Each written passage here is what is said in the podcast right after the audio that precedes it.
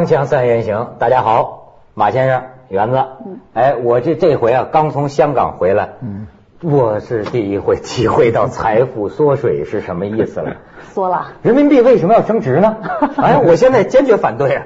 这干嘛要升值呢？我这你知道，我要我挣的是港币啊。嗯。但是这我得在大陆这儿，我得把港币挪成人民币花呀。哦。我过去每次都沾沾自喜的，你知道吗？总能多出点来啊。很很有优越感。少了。呃，对，这回说首次突破，这回我家把港币变成人民币。我这财富就少了呀，这下我就傻了，傻了。然后他们就跟我讲说你啊，从来就弄不清楚，就现代社会啊，告诉你一句话，叫人不理财呀，财就不理你，就你得理财。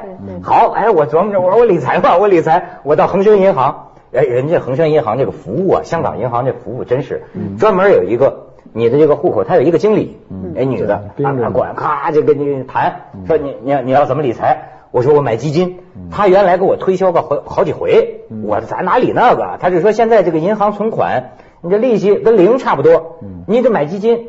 我就记住他跟我说的一个啊，有个叫保本基金，虽然利息拿的少啊，但是反正咱本能拿得回来。我就我我买你们那保本基金，然后这经理跟我说，就上上个星期啊，保本基金卖完了，刚刚销售一空。哎，这是不是有某种动向啊？所以说现在他们都讲这种疯狂买基金的叫基民嘛，基民 就是。其实这个理财以前我也是没兴趣，我老觉得钱就搁那不就完了吗？嗯。但后来我发现是有这么一个道理，因为不善于理财，过去觉得。后来我知道呢，就是基金也分货币型基金和股票型基金。哎，你 看我刚学了就卖。然后呢，这个基呃货币型基金呢，就属于那个收益比较低，风险低，那个收益也低。那么股票型基金呢，相对来说呢，就是说它要。跟随着股市走，如果股市是个熊市，在低谷，那你就没戏了，那你就瞧呢等。那么现在呢，恰恰这零六年呢是一个是一个大牛市，所以好多那个那个那个呃股票型基金的那个买基金的人呢就大发了，有的大概涨了百分之七十啊什么的，有的涨了很多。对，可以。我是现买现卖啊，但是这个基金的这个东西呢，实际上就是说，好多人会觉得，这不就是跟股票一样吗？或者只赚不赔吗？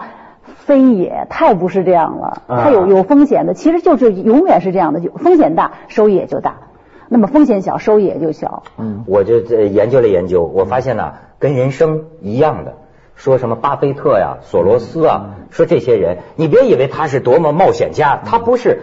他，你看哈，在这个就跟这个进赌场一样，输钱的都是不肯走的。嗯，你看没？就像说，咱说做人呐，你没有原则就完蛋了。嗯，这个有原则可以有一个什么方便呢？比如说，我有这个一以而终啊，实际节省了你大量犹豫的空。嗯，因为你人生你不能碰到每一件事儿，你都去想，哎呀，左三两右三两，到底哪头沉？嗯，你你必须有个原则嘛。比如说，像有有有些人说这样的事情我从来不做，那就完了，倒也简单。嗯，其实。我看他们啊都是有原则的，包括索罗斯、巴菲特，老爹就教，比如说本儿是最重要的，嗯。嗯，你损什么得把本儿拿回来，而且说呢，你赢多少你自己要有个原则，你比如说看着涨涨涨，我到什么时候我就抛，我就问一个原则，因为你可以永远等下去，一直等到它垮塌，对对对，对 吧？它跳水，对，就人不能太贪，说到底就是说，对，有的说说归说，做归做，因为你在那个，你比如你买了个基金，天天在涨，然后呢？你现在卖卖卖了以后，它继续涨，它刺激你一下子，然后你就很痛苦。我就碰到过一个司机，那好好多年前，他那个开车就跟我聊天然后我说你怎么开出租？他说我我原来有钱着呢。我说那你现在为什么开出租啊？他说我这不是都被股市套牢了吗？我说你怎么会进股市？他说人家都撺掇我。他说我一进去把所有钱都扑上去了，然后就抢占了一制高点，然后就滑坡了，然后他就没钱了，他只好靠开车活着。实际上就不知道这个这个股市的厉害。我想基金今今年是非常好的，但是我想今今天是个特别信息特别透明的社会，所以你不可能这么好的利利润百分之七十，就像你刚才说，人家百分之三十，我估计都扛不住一年就崩了。哎，肯定的。马先生，我这要请教你了。嗯，我听他们讲这个古董艺术品呢，嗯，这个暴利。比什么股票基金的都高得多，有没这一说？那只是个别人，就是你刚才说巴菲特、索罗斯这样的人，都是全世界少之又少的精英，是让你看见的。大量死的人你是没看见的。跳楼的。呃，对对，跳楼的人一定比这个多，对不对？因为那些人跳了楼，他才能发财。你看前几年这个文文物这个这个古董拍卖，对，我看就过一年翻多少倍。对，但真正在古董里赚到钱的人是很少的，比例很低的，大部分人都是跟着哄的，听着说的。就包括包括拍电视剧，那么多人冲进去，有多少人赚过钱？对，对吧？赚钱都是每个行业都一样，道理都是一样。过去有一个特土的话，就是说那个说农民说都看着别人地里庄稼好，老想上人家看人家的好，都一样。你看人家干餐馆特别好吧，你进去就赔钱，对不对？还真是，我看他们现在就是指导啊，因为现在不是一直牛嘛，就是说，但是牛的时候啊，需要特别当心，就是有个很奇怪的现象，你买房子，甚至不说你买房子，你决定看哪个电影，你都能犹豫半个钟头，对吧？但是很多人买股票啊，你让他去进行专业的什么什么什么的，他。十分钟他就能决定，五分钟他就说我买哪个看这差不多，或者听谁一什么信息一耳朵他就买，他就带有赌博心理。对，其实好多时候买股票真是一种赌博。其实你看分析嘛，每个人哪有那么多人专家呀？分析这些股市，这个股票背后的这个企业是怎么样运，你根本不知道。就是或者是听旁人说那么几句，或者看报纸上哪个什么理财的什么什么专家给你的一个什么建议。你说那会儿说好多大爷大妈。天天在那股市那大厅那坐着，那个证券公司那买完菜在那摘菜，一边摘菜一边在那看着涨啊落什么的，今儿买点明儿卖点什么的，有时候为了中午混一盒盒饭什么的，好多这样的。就你说他有什么分析能力吗？没有，就是有时候一种从众心理。对，我的身份证都给那大爷借去过嘛，排队那个时候。好家伙！我在股市上它有些东西，你比如说美国有些人呢，他早期买过像那个微软的股票，买了以后忘掉了，这种人都发了巨大的财。哎，我我就听说一个故事嘛，有一个人当年买了一个很著名的一个网站吧，呃，他他的股票在美国那边上市，开始可能是七毛钱，那么过了若干年以后呢，大概就涨了十倍，就变成七块钱了。他说，哎，这可以了吧？咱该赎出赎出来了吧？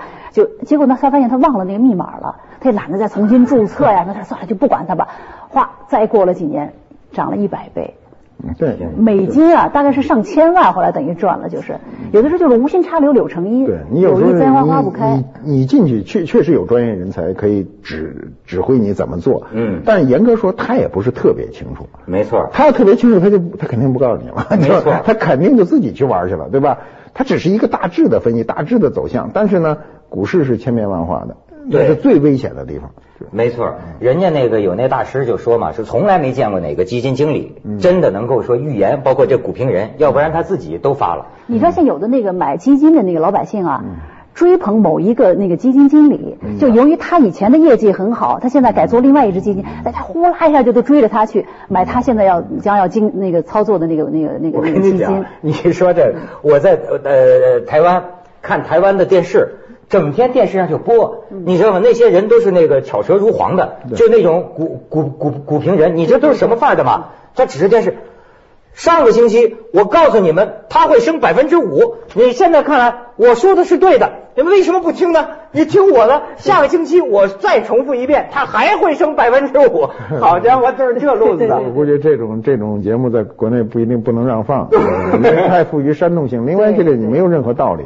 我们今天的股市跟过去买股票是不一样，那是业绩很重要，你那个企业好不好很重要。今天可能一个空壳的哗就上去了。我一个朋友前两天跟我那愁眉不展的说，说股市现在这么好。我那个钱都不涨不回来，都快摘牌了。就是当间扔进几百万，就是买错了。那个公司本身都是一个空壳，没有人在努力工作。你说这个，我那天还看见一个报道，看的我也半懂不懂的，但是说的很危险，就是说有一个什么大陆的这么一个银行的经理，就是说现在就是赌境外叫国际热钱，赌人民币升值。他就说。他说：“我为什么说啊？这里边感感觉还有点民族主义情绪哈。”他说：“亚洲某几个大国里边的这种这种基金，国际对冲基金，什么高达一点二万亿这么大实力的对冲基金，通过各种猫腻啊，进入这个国内，进入这个这个市呃市场，还说这个将来要是一旦崩盘，说为什么特担心呢？”他就跟当年那个大鳄什么似的，赚了钱之后，夸他把钱一撤，你这吧嗒一下就是金融危机。对，因为你你们每一个股民不是这个股市的支柱，你只是一个附着在上面的东西。一旦这个支柱撤掉，你肯定跟着倒霉，跑都跑不出去，肯定的。前一阵一个基金卖，本来应该卖一个礼拜，就一天就卖了四百个亿。四百亿人民币，所以一天它就关了，它就就，所以现在大家都一种一种很狂热的这种热捧。鸡民，鸡民，现在是鸡民越来越多了。锵锵三人行，广告之后见。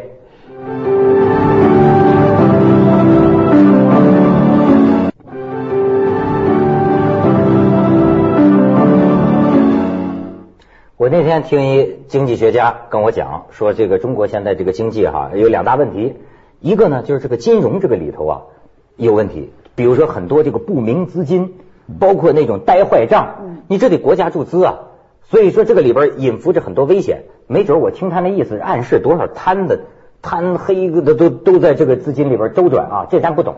但是还有一点，我觉得挺有感触，他说现在这个中国的经济有一个什么问题呢？就是质量。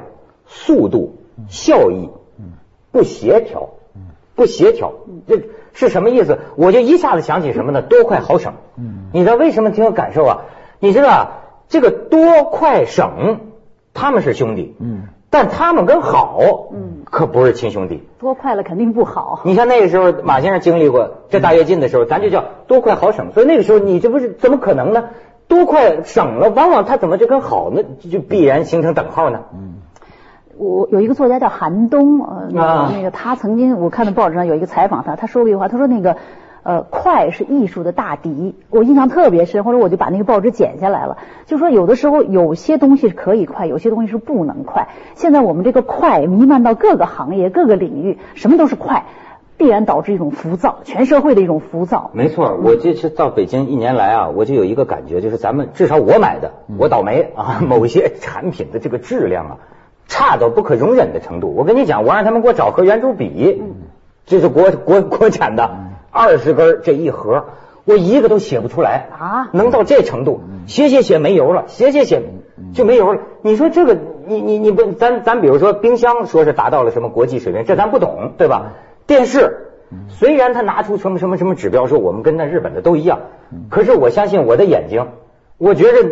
那就是不一样嘛，颜色嘛，什么外形，它是不一样吗？你这怎么能说一样啊？它跟跟我们，因为我们跟我们这个历史有关。我们一个是呢，呃，积贫积弱的时间太长，二百年，二百年按二十五年算一代的话，有八代人都是在贫穷中度过，所以不知富有为何物。我们过去富有就是说我我我拿油漱漱口，是吧？就他不知道富了要干嘛。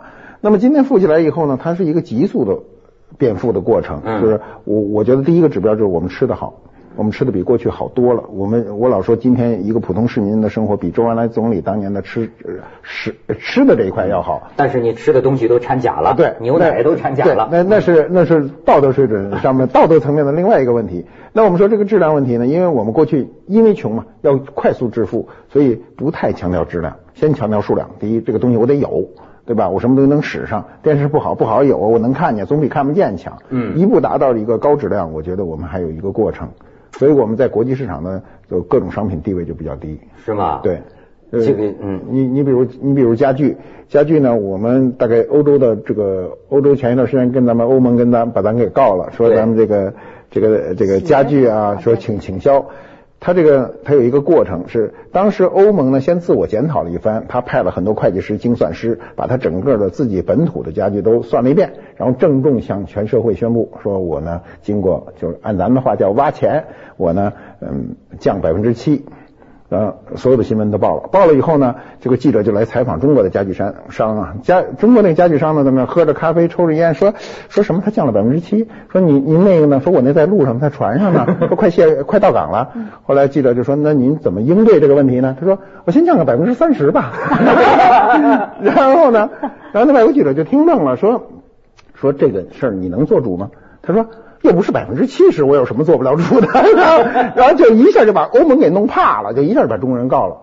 就是外国人就觉得你的商品中的这个，就你的价值观是没有底的，我不知道你在哪儿。他们呢费劲巴拉的才降了个百分之七，咱这上去就百分之三十。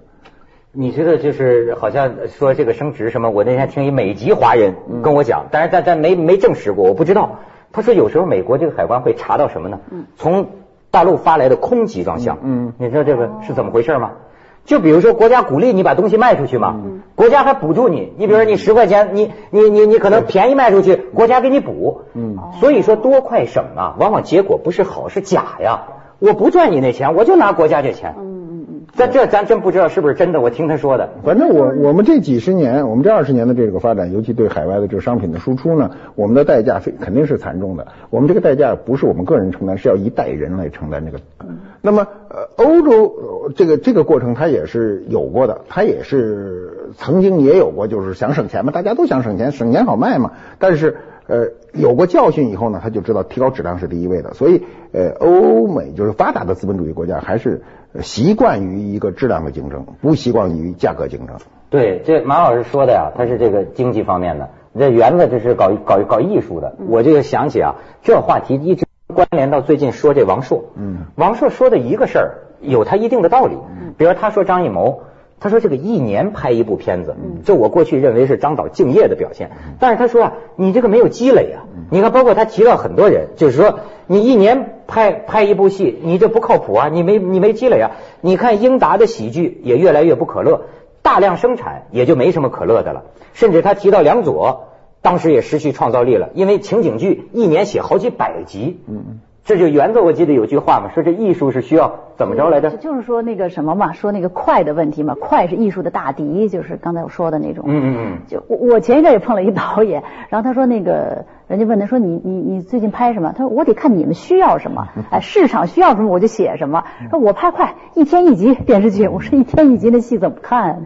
但是他就是说他就为了下这个缩短这个周期嘛，就省钱嘛。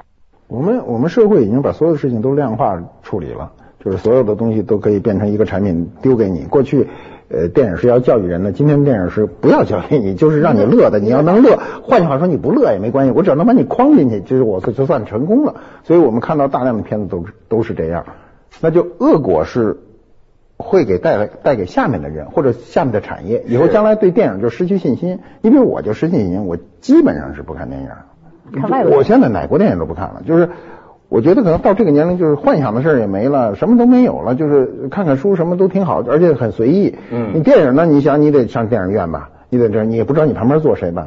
你很多事儿你都觉得很麻烦，所以他就这些都是质量带来的。你比如我我我有一次看电影是儿子带着我说要去看电影，我们去的时候晚了，我到电影院我去买票，人说你还买什么票？还十分钟就结束了，说你进去看吧，我就进去了。进去以后我是没进过那个电影，在东四一个电影院，我跟他进去以后，因为你猛进去里头是黑的看不见嘛。我就凭过去的经验，低着头呢看椅子上没头的不就没人吗？这不有一个那个就所谓情侣座那包火车包厢似的吗？我一看没脑袋，往上一坐，里头躺着人睡觉。啊，对，就是他完全就是你对这个就觉得很奇怪，怎么会有这种事弄得 特别不好意思啊？锵锵三人行，广告之后见。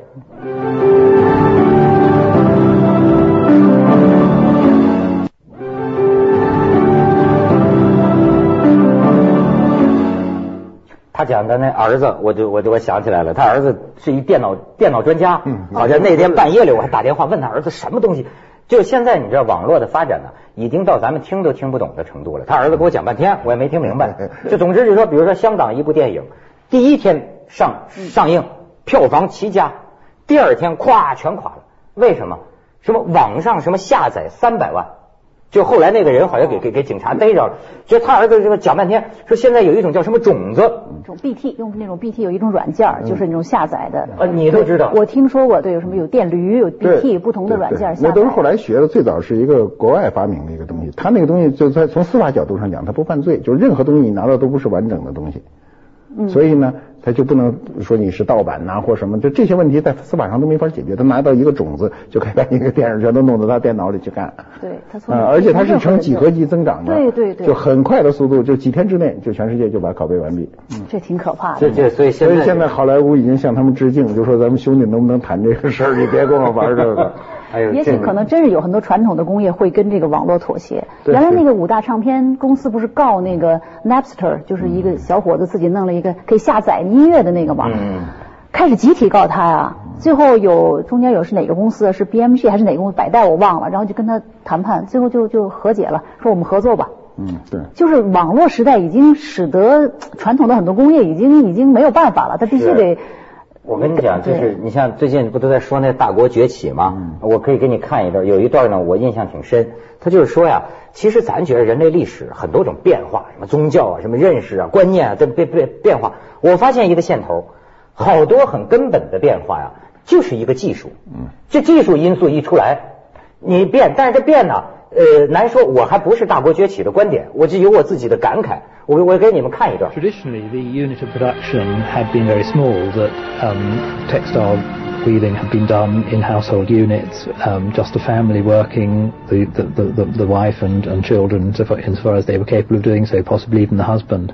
But with the introduction of these inventions, such as the, the spinning jenny and flying shuttle, it meant that the scale of production could be vastly increased and uh, more people could work together in a single unit. And so you have a factory system which forms the basis of the factory system as 那我有我的感慨，就有些时候，你比如说工厂出现了，标准化就出现了。后边我觉得我的个人性格其实是个跟不上时代，是个个人作坊、手工作坊的时代。你比如说，我恨不能希望一个节目啊，我自编自导自演自己剪辑，完全是我的。哎，这样我能作品哎保证它，就像王朔说的作品。但实际你发现呢，时代变了，你一有工厂，质量就有一个标准化，这个标准啊。没准比你的过去的标准还低，但是它取个中，于是大量同样的东西就开始集群的生产，所以你得做弄潮儿，你就得适应这个变化。你抱残守缺嘛，你可能就会被淘汰，是不是？对，它工业化特点就是抹杀个性，就是所有个性的东西都不能存在。手工业的特点就是弘扬个性，我这做的鞋跟你不一样，你不就买了吗？哎，工业化不能说我这一厂是一万种鞋，一万个样子，是没法做。所以必须是一个样子，所以他有时候也会物极必反。比方说，现在咱们在快餐时代，什么都提倡快，哎，但是现在恰恰恰恰恰有一个慢餐协会，提倡慢餐，享受美味。没错，对，有一个摇滚乐手叫 Sting 嘛，甚至提倡性生活都要缓慢，他自称他能缓慢到八个小时都 不动。